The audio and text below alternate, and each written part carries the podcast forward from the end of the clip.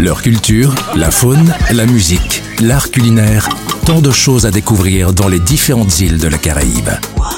Île des Caraïbes, île des Caraïbes, c'est sur VSM Radio.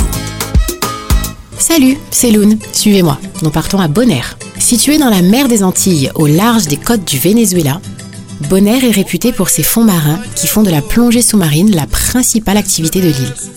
86 sites de plongée parsèment les rivages de Bonaire et sont tous facilement accessibles à partir de Kralendijk, la capitale de ce petit bout de terre qui offre le mélange parfait d'aventure en plein air et détente. D'ailleurs, le mot Kralendijk est traduit du néerlandais récif corallien.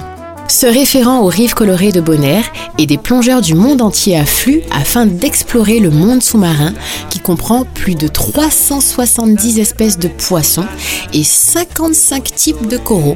Mais revenons sur Terre quelques minutes. Ayant pour monnaie le dollar américain, les langues parlées sont le néerlandais et l'anglais. L'île est sillonnée de pistes cyclables et de stations de recharge pour les vélos électriques.